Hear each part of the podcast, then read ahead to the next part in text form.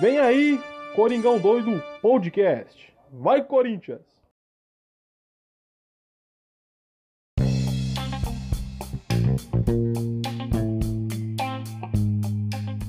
Fala fiel, beleza? Bem-vindos a mais um pós-jogo no Coringão Doido, centésimo vigésimo terceiro episódio, popularmente conhecido como 123, pós-jogo de Corinthians 2, Botafogo de Ribeirão Preto 0, pela sexta rodada do Campeonato Paulista de 2023. E, cara, uma vitória assim muito susto e diria que interessante, não só pela vitória, mas muitos aspectos do jogo e dá para ter uma certa leitura a respeito da visão e implantação do estilo de jogo ou pelo menos ideia de jogo do técnico Fernando Lázaro. Claro, é muito cedo para falar alguma coisa é, exata ainda, porque é um início de um trabalho, principalmente como treinador principal. Vale ressaltar que se for contar os números de, de jogos que ele comandou o Corinthians, é, chega acho que agora a 13, a 14 jogos, contando duas passagens bem recentes como interino, é, uma delas bem curta de dois jogos na Sul-Americana de 21, dois jogos em casa que ele fez nove gols, né, o time fez nove gols em dois jogos, duas goleadas, uma de 5 a 0 uma por 4 a 0 e acabando em segundo no grupo naquela ocasião, né? Mas o time já estava é, eliminado, sem chances de classificar para a segunda fase e teve cinco, seis jogos na, no início do Paulista né, do, do ano passado, na, da quarta rodada, acho que até a oitava rodada, nona rodada mais ou menos ali, do, da primeira fase, antes de ter iniciado o trabalho do Vitor Pereira, no qual o, o Lázaro chegou a perder nenhuma partida, né? Venceu uh, Acho que se, for, se, foram cinco jogos, ele venceu quatro, empatou uma. Inclusive, o empate que ele teve foi justamente contra o Botafogo de Ribeirão Preto, né? É, só que essa da ocasião foi uma partida lá, lá em Ribeirão. Então, era um adversário que o Lázaro ainda não tinha vencido como treinador. É, segunda vez enfrentando o, o time do, do Botafogo e vencendo dessa vez, né? Então, rapaziada, como eu falei, é, dá para ter umas análises nessa, nessa vertente mas nada ainda muito uh, concreto, porque é o início de trabalho, então vale ressaltar que é o início de trabalho, então tem como uh, dar uma característica de nossa, é exatamente isso, porque é ainda o início, então é muito cedo para dar uma convicção exata, né? Mas já dá para ter uma certa análise, ainda mais depois de seis rodadas, como técnico principal. E de certa forma também uma evolução gradativa jogo a jogo. E, e, alguns jogadores específicos, como o caso do Rony, que eu vou falar um pouquinho dele aqui, que como eu sempre falei, eu sou um sou e fui é, muito crítico ao Rony diversas vezes, tanto que como eu sempre falo, toda vez que eu tenho que elogiar o Rony, que eu falo, sempre chamei ele, quem, quem escuta aqui o podcast há um bom tempo, sabe que eu sempre falei que o Rony é um açougueiro, um jogador muito afobado em alguns momentos, que não deixa de ser uma verdade, mas é um jogador que, pelo menos nesse início de temporada, se nota e se vê claramente uma evolução enorme na forma de jogar e principalmente na forma de se comportar em campo. Claro que ainda tem os velhos resquícios de Rony, questão de fazer algumas faltas bestas, é, se afobar em alguns lances, que é normal, normal, não só do Rony, qualquer outro jogador, mas Acho que do Rony, principalmente por ser um jogador jovem e principalmente por ser um jogador que foi uma, muito criticado e, se, se, e, e, sempre foi muito cobrado, né? Então acaba que é, se, se, chega a ser surpreendente, né? Ver essa evolução do Rony e é muito bacana. Bom, rapaziada, o Corinthians entrou num, num 4-3-1-2. É, bem interessante, inclusive, com umas modificações em alguns pontos do time. E, bom, entrou com o Cássio no gol. A dupla de zaga, a, a, primeira vez que a dupla de zaga joga na temporada junto como titular, Bruno Mendes e Gil. Eu achei interessante pela opção do Bruno Mendes. E eu vou te falar que até uma, acho que eu, eu acho que eu devo ter falado isso nos últimos jogos aí.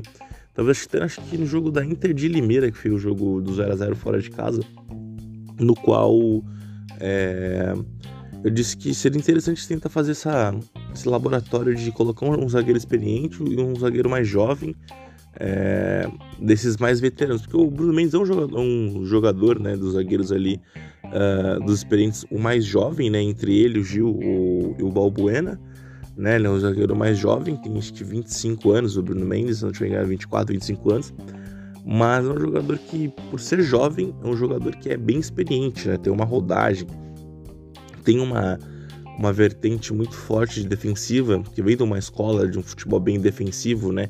Com, um, com, com, características fortes de defesa do futebol uruguaio. Então já tem esses, uh, esses resquícios na sua formação como defensor, né? Do seu país de origem e do jeito que joga futebol no país. Uh, então, tipo, é interessante uh, colocar com o Gil, porque acho normalmente quando tinha uh, essa mesclagem, né, de um, de um dos zagueiros mais velhos, né, em questão de idade e com o Bruno Mendes, era sempre o, o Bruno Mendes com o Balbuena. Então dessa vez o, o, Gil e o Bruno Mendes. Eu posso estar falando bobagem, mas eu não me recordo assim nesse tempo recente, desde que o Bruno voltou ao elenco, uh, dele ter jogado uma partida como defensor junto com o, o Gil. Nem em 2019, quando foi o ano que ele chegou, que o Gil também retornou justamente nesse ano, mas o Gil retornou um pouco mais à frente da temporada, né?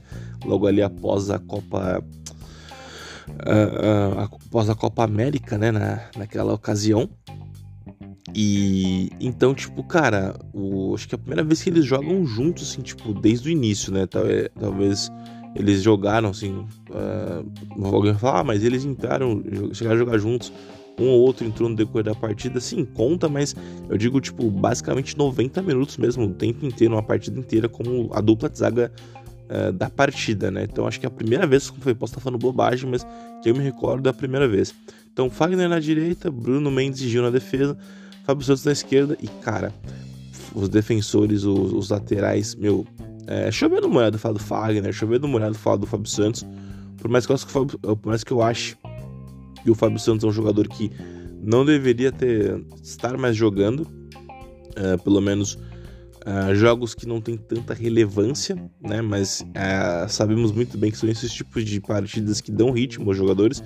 Mas eu, por mais que eu sei da qualidade técnica, da capacidade do Fábio Santos, tem muitos jogos que o Fábio Santos ele acaba se saindo muito mal, porque é questão da idade também. Tem coisas que ele acaba não tendo mais o, Talvez aquele lance do meu, a cabeça ainda pensa uma coisa, o corpo não corresponde ao que está pensando, a ação que pretende ser feita. E várias vezes o, o, o Fábio Santos acabou sendo uh, um ponto falho no sistema defensivo, uh, sendo um lado muito explorado na, na questão de, de criatividade de ataque do, dos adversários pelo campo de, de do lado esquerdo do campo de defesa do Corinthians, né? Justamente no setor do Fábio Santos, justamente contra ele. Então, são alguns pontos que nitidamente você vê que o Fábio Santos não é um jogador uh, que deveria ser a prioridade e justamente tem que ter um jogador já para começar a ocupar a posição. É, foi contratado o Matheus Bidu, uh, confesso que não vou dizer que ah, é, é o substituto uh, imediato para a posição, tipo de, nossa, podemos confiar no Matheus Bidu, porque ele ainda não teve uh, uma sequência de jogos para ter uma análise mais exata. Jogou poucos minutos, jogou uma partida inteira em Limeira, que também, né, como eu bem falei naquela ocasião, era até injusto eu tirar como base uh, a atuação do Bidu naquele jogo, sendo que, cara, o jogo dele como titular, né, tipo, começando uma partida e o time inteiro foi mal naquela partida, né? São um, o Romero, o Roger Guedes foram diferenciais ali naquela partida. De resto, o time foi muito abaixo contra, contra a Inter de Limeira. Então é, é até injusto fazer uma análise do ah, o Matheus Bidu é esse tipo de jogador. Tipo, não, né? Seria muito justo. Eu cheguei a ver pou, poucos jogos dele no ano passado pelo Cruzeiro na Série B. E foi um jogador que teve alguns bons, alguns bons jogos mas eu não posso afirmar porque era um jogo ou outro que eu vi do cara, né? Todos os jogos dele na temporada. Uh, então, até aqui eu não posso falar que de fato o Matheus Bidu é o reserva imediato da posição. Tipo, ah, o Fábio Santos vai ficar um tempo afastado, ou sei lá, vai mesclar por uh, né, por opção do treinador, tipo, ah, o Matheus Bidu realmente é o cara que tá preparado. Não posso afirmar, porque, né, como falei, tem que ter uma sequência para chegar a uma análise é, de fato, né, ter uma exatidão no, na opinião. Uh, cara, meio de campo, na linha de três, Juliano, uh, Rony e, e, o, e o Renato Augusto pela esquerda. Uh, centralizado nessa linha de um jogador Adson, que aí é o ponto, cara, que eu vou falar bastante agora na sequência. E Roger Guedes e, e, e Romero na frente. E o Roberto não foi escalado justamente porque tá com uma. Uh, não, é exatamente uma lesão, eu não sei exatamente agora, agora me, me fugiu a memória, mas é uma questão de desconforto, questão de que muscular e por precaução, né? Ele ele acaba também não uh, acabou não, não, sendo escalado, né? Nem relacionado a partida, então foi a primeira partida sem o, o Yuri Alberto, assim, um 9 de referência. E, e cara, falar do Adson, bom, o Adson fez um gol, né? O terceiro gol dele em, dois jogos seguidos. E, e, cara, você vê a diferença, como agora eu vou entrar nesse ponto da evolução, uh, que a gente pode dar uns primeiros uh, panoramas da visão e da, do entendimento do que está sendo montado pelo Fernando Lázaro. Cara, o Rony, como eu falei, um jogador que vem jogando partidas muito consistentes, sendo muito importante, sendo muito participativo.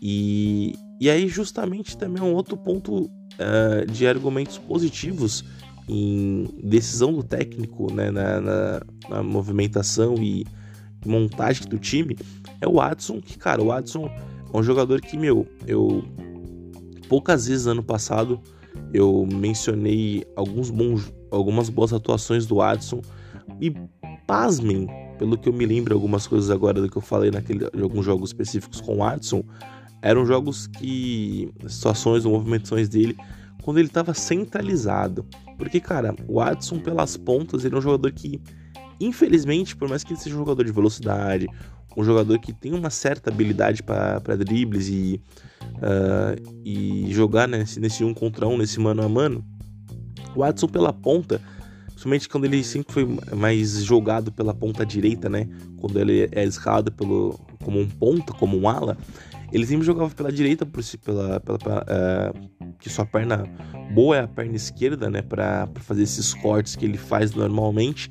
Era uma jogada que o Watson, cara, eu até costumava falar, não só eu, mas era até uma opinião de consenso geral que eu uh, costumava ver de torcedores do Corinthians em relação ao Watson como ponta, que era o jogador cisca-cisca, né? Pega ali a bola, faz, uma, faz umas graças, não era muito objetivo. É, sempre fazia a única jogada de, de drible para cortar pro meio, cortar para dentro e era sempre desarmado, que era uma jogada já previsível e já tipo, ah, Watson vai fazer isso e não tem mais recursos. E isso acabava matando muito o Watson e acabava queimando o Watson como uma peça de, de, de elenco, né? Como jogador de elenco ali para repor alguma coisa ou ser um, um jogador primordial. E poucas vezes que o Watson foi um jogador que taticamente funcionou muito bem, isso na, até na, nas mãos do Vitor Pereira. É, ele, ele, quando passava no meio do jogo para ficar uma, numa posição mais centralizada no que ele jogou nessas últimas duas partidas, no clássico contra o São Paulo e no jogo agora contra o Botafogo. Então, rapaziada, é, você vê o, o, a diferença do Adson, como ele pode entregar mais, como ele pode ser mais produtivo, mais participativo e principalmente muito importante taticamente, centralizado. Ou seja, é um jogador que tenha uma visão como armador, uma visão de uh, acabar pisando mais na área e é um jogador que tem um, um poder de finalização muito bom, cara muito bom mesmo, somente no, espaço curto dentro da área, onde tem que, se, tem que tomar decisões muito rápidas. E os gols que ele fez justamente no clássico, justamente agora contra o Botafogo, foi um jogo, foi gols dessa, característica que ele tem, que a gente não não conseguia ver tanto no Watson porque ele era mal posicionado em campo. Não que o Watson é um bom, um mau jogador, também tá longe de ser um craque do caralho. Eu falo assim, nossa, o Watson foda demais. Também não acho um jogador, nossa, craque demais. Eu diria que o Watson é um jogador nota 7 ali, tá ligado? É um jogador que, cara, em questão de elenco, em questão de um time bem organizado para fazer um, o, as engrenagens do time girar, o Adson é um cara que ele, ele acaba sendo muito, muito útil nesse tipo de função, sendo centralizado e objetivo, porque como uma coisa que eu sei, eu particularmente cobri muito, falava, meu, o Adson é um jogador que tem até uma certa qualidade, mas não é muito objetivo, falta objetividade, sabe? Tipo, para um cruzamento, para um passe, para uma finalização. E nesse, e, e, e nesse início de temporada com o Fernando Lázaro, acho que enxergando isso também, acho que não só de agora, de um tempo e com, consequentemente agora com os treinamentos uh, e, a, e, avaliando melhor o elenco que ele tem nas mãos, é, chegou, chegou, acho que chegou a essa conclusão. E principalmente a gente deve ter cobrado isso e falado um pouco disso a respeito de, pô, vai lá, seja mais objetivo. E vem, vem sendo, né? Na toa que fez três gols em dois jogos. Então, rapaziada, né, o Corinthians abriu o placar com o Roger Guedes, com uma jogadaça do, do Renato Augusto, um passe de letra. E aí outro, outro ponto também do Roger Guedes. Cara, Roger Guedes ano passado fez uma temporada excelente. Fez. E sempre também muitos jogos era mal escalado, mal posicionado pelo seu Vitor Pereira, que era o quê? Centralizado como um falso 9, ou centralizado um pouco atrás onde o Adson joga, tá jogando atualmente. E ele sempre falou, deixou muito claro em entrevistas, é, seja ela coletiva, seja entrevistas de beira de campo, de eu sou um jogador que eu rendo melhor pelas pontas, principalmente a ponta esquerda. Ou seja, poucos jogos o Vitor Pereira escalou o Roger em ponta esquerda, sempre mais centralizado ou sempre pela direita. Claro que às vezes pela direita o Roger Guedes acabava rendendo, mas não tanto quanto ele sempre rendeu pela esquerda. E cara, justamente os jogos que, uh, que ele fez gols, sendo participativo, sendo um jogador importante nas jogadas de construção do Corinthians, ofensivas, pelo setor que ele sempre se deu bem. Hum, que, que coincidência, não? Então, cara, um passe belíssimo do Renato Augusto. Roger Guedes cortou para dentro com a direita. Golaço, lindo, lindo, lindo. E aí entra outro ponto também do, pre, do talvez que o, o Fernando esteja trabalhando com os jogadores do pressiona, perdeu pressiona, perde pressiona. É uma coisa que o Tite fazia muito, uma coisa que uh, eh, para você ver a questão de um jogador que ele tá ele sendo bem, bem posicionado, bem escalado no, no, no, numa posição que ele sente confortável, que ele possa render algo de útil no seu sistema de jogo. Uh, o Adson fez um gol numa roubada de bola, de perder a bola. É, o time criou uma jogada perder a bola, ele pressionou e fez um golaço de peito do pé, né, meio de chutando mais aberto, um puta golaço, ampliando o placar. E cara, o Corinthians depois disso, acho que teve uh, uh, o Juliano finalizando no primeiro tempo, uma bola que raspou a trave, acho que o goleiro espalmou, se não estiver enganado. Foi um jogo, um chute bem, uma finalização bem perigosa. Uh, depois, no primeiro tempo, o Corinthians uh, criou um pouco mais de volume, mas ficou nisso mesmo. E no segundo tempo, o Corinthians, cara, uh, tentou explorar um pouco mais contra-ataques, criou poucas oportunidades bem claras. Foi um segundo tempo mais administrativo no resultado, sabe? Não ficou muito se expondo, mas também não, não forçou mais a jogar. Aí o Lázaro foi mexendo no time é, ele tirou o. Ele tirou o Juliano para colocar o Fausto Vera, Fausto Vera retornando, tirou o Renato Augusto, pôs o Paulinho, Paulinho retornando a Itaquera também, excelente. Tirou o Romero para colocar o Júnior Moraes, aí voltou a ter uma, uma referência no ataque, o Júnior Moraes né, com um jogador um pouco mais fixo. Tirou o Fagner para colocar o Bruno, o Rafael Ramos, o lateral português, né, para dar uma rodagem também, que é um bom jogador, e colocou o menino Matheus Araújo no lugar do Adson, acho, se eu não estiver enganado, e menino da base tendo uma, uma minutagem também, e foi mais para administrar ali, nada muito perigoso, e foi isso, rapaziada. O Gordes é, fez um, bom jogo, é, sem sustos. O time do Botafogo é, poucas vezes chegou ali, acho que, cara, teve que uma grande chance duas no máximo ali que também não foi tão perigosa. E é isso, cara. O Corinthians venceu. É, segue agora líder do grupo, né? Agora chegamos aos 13 pontos. E bacana ver essa, essa formação de ideias sendo criada pelo Fernando Lázaro e aproveitando melhor o que ele tem nas mãos e resgatando jogadores jovens, cara, como Rony, como Adson, jogadores que até aqui nesse início de temporada sendo muito, mas muito, muito, muito, muito importantes. E, e, e posso até falar uma bobagem, mas para mim hoje, meio de campo, volantes, cara, Fausto Vera e Rony tranquilo, cara. Porque de verdade, meu. Uh, Maicon lesionado, Cantilho também. E outra, o Rony era um jogador que estava basicamente descartado e hoje volta a ser uma figura que agrega elenco. Uma opção no elenco do elenco e jogando bem, bem, bem demais, cara. É, como eu sempre falei, eu sou um cara aqui que gosta de ser muito justo. Quando tem que criticar, eu critico. Quando tem que falar bem e elogiar, eu elogio. Então, pô, parabéns, Rony. Parabéns, Adson é, que continue nessa toada de evolução e parabenizar o Fernando Lázaro por ter essa visão e entender o que cada jogador pode render na sua posição específica. Cara, excelente, muito bom, né? Tá tendo essa visão evolutiva. E como eu falei, não vou falar que é um padrão definitivo, porque é um trabalho que está no início. Então, né, pouco a pouco, daqui talvez um mês, dois meses, dá para ter uma análise mais exata de tudo e todo um panorama melhor. Então, rapaziada, quiser seguir nosso trabalho no, no Instagram, coringão.8, segue lá. Uh, vai estar o link fixado tudo bonitinho pra vocês nos stories, coisa e tal. Quiser me seguir no perfil pessoal, vendo Daniel Pascoal, mesma coisa. Links fixados nos stories, tudo bonitinho. Tamo junto, lembrando que aqui é o Coringão Doido, podcast feito de corintiano para corintiano, sempre dando a voz à torcida. Aqui é o Sonoru, vai Corinthians, valeu, falou e até a próxima.